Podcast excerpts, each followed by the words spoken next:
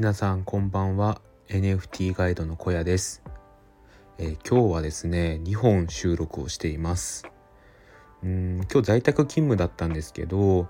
在宅勤務だとお昼の時間が1人なので、えー、そこで1本収録をしました。で今夜ですね撮ってるところです。うんなんか僕土曜日かな？に初めてスタンド FM 始めたんですけどなんかすごいハマっちゃってこうやって自分の声を録音して配信するのってすごい面白いなと思ってだから時間があればすぐ撮っちゃいます。で今から話すことは NFT は後で買おうじゃ遅いっていうことです。で今回もちょっと雑談から入ろうと思います。今回の雑談はディフューザーってすごいいいよっていう話です。と、先日僕誕生日に、えっと、白のディフューザーを友人からもらいました。でそのディフューザーの香りが、えっと、白のホワイトティーっていうやつです。で僕それまでそういうディフューザー買ったことなかったんですけどこれめちゃくちゃいいですね。なんかもう本当匂いが部屋中に広がってすごい快適に作業ができます。僕結構土日もブログ書いたりウェブライターの仕事したりで家にいることが多いんですけどふわっとその白のホワイトティーの香りが香るとすごいいいんですよリラックスできて。でやっぱり他にも多分いろいろとディフューザーって売ってるじゃないですか。なので多分これなくなったら自分でまた新しいの買っちゃいますね。それぐらい今このディフューザーにはまっています。これをお聞きの方でなんかおすすめのディフューザーあれば是非教えていただきたいです。はい。では、えっと、夜のテーマですね。えっと、NFT は後で買おうじゃ遅いっていうことについてお話ししようと思います。これは、えっと、先ほど僕すごいそれ痛感をしました。っていうのも、えっと、イケハヤさんの Voicy を聞いている方だとわかると思うんですけど、えっと、NFT 保有者限定のオンラインサロンっていうのが今日発表されたんですよ。でそれは、えっと、忍者 DAO に所属しているコンさんっていう方が、えー、企画をしてくださって始まった、えー、コミュニティです。でどんなコミュニティかっていうと、うん、NFT のマーケティングについて話し合うコミュニティです。まだ NFT 自体が新興市場なのでマーケティングっていうのも全然何ですか出来上がってないところなんですよね。でそれについてこうみんなで話し合おうっていうようなコミュニティです。でこのコミュニティに参加するのに NFT が必要なんですけどそれが限定100枚で発行されたんですよ。で1枚が0.05イーサなんで1万5,000円ぐらいですかねそれぐらいで発行されていました。で僕その池原さんのボイスを聞いてちょっと迷ったんですけどその NFT がどんどんどんどん売れているのを見てこれは買わないとやばいなと思って買いました。でその予測通りですねえっ、ー、と今これを収録してるのが9時半なんですけど9時半の今はもう全部売り切れちゃってます。でこれがもうすでに二次流通が発生していて今0.1歳以上ぐらいで販売されていますねこの NFT がないとそのオンラインサロンに入れないので、そうした権利を持っていますしその一方でもうすでにこの NFT のレア度っていうのが出てきているっていうのが分かります。うん、で今言った通り本当に NFT って後で買おうって思ったらもうなくなってることが結構多いんですよ。でそれがそれこそ自分が気になってるコレクションって他の人も大体気になってることが多いので後で買おうって思ったらもうすでに売り切れちゃってるってことは結構よくあります。なので僕自身は結構気になったらすぐ買うようにしていますね。ですし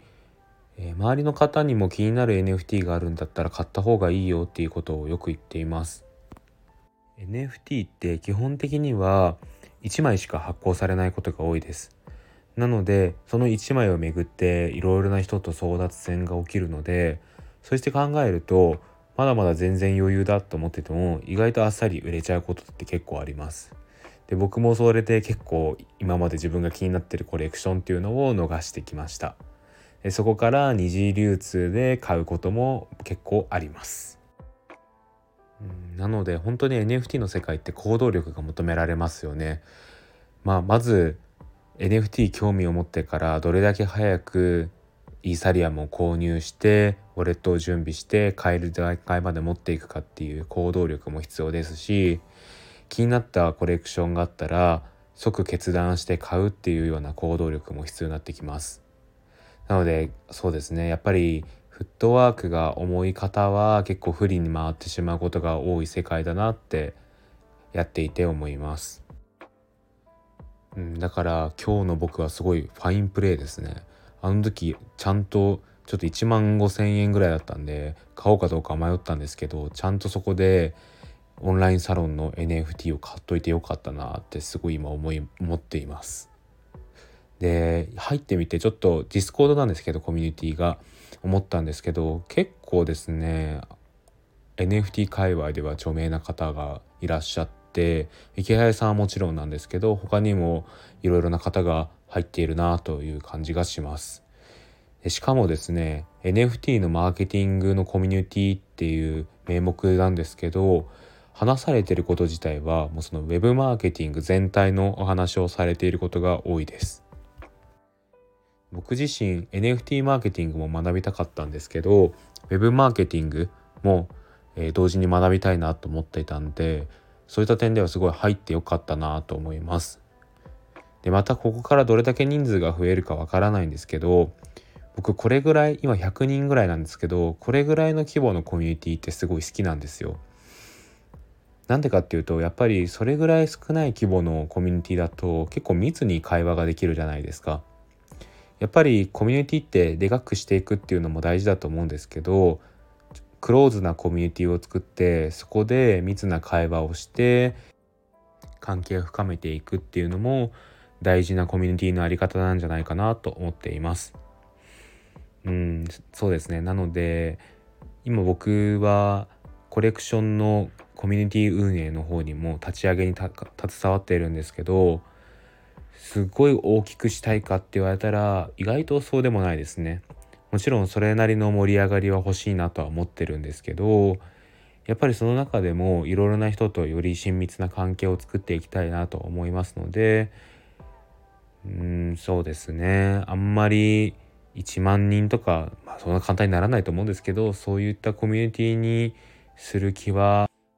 僕の中ではあまりないですね。まあちょっとその辺は相談して方針は決めていきたいなと思います。はい、えー、今日の放送は以上です、えー、今日の話について最後にまとめます。今日は NFT は後で買うじゃ遅いっていうような話をしました。でその理由は NFT を後で買おうと思ってもそのコレクション自体いろいろな人が狙っているので自分が買おうと思ったタイミングでは売り切れていることが多いからです。気になったコレクションがあったらどんどんお金に余裕があればまずは買ってみましょう。買ってからいろいろ考えればいいと思います。はい最後まで聞いていただきありがとうございました。ああとちょっとした宣伝なんですけど先ほど僕のツイッターで、えー、NFT のインタビューさせてくださいっていう投稿をしました。今回はショートインタビューで僕のブログで5作品紹介する予定です。期限は3月の5日土曜日までです。土曜日いっぱいまでです。僕のブログでは NFT の始め方とかどんな NFT を買えばいいのかっていうのを伝えるブログにしていきたいと思っています。その中で最初 NFT 買うんだったらこのコレクションがいいよっていうような記事を作りたいので自分の NFT を宣伝したいっていう方は是非応募してください。で以前僕は今の自分のアイコンのシティボーイシティガールコレクションのクリエイターのミルクさんをインタビューをしたんですけど結構それは好評でしたその記事を読んでミルクさんの作品欲しくなりましたって言っている方もいましたし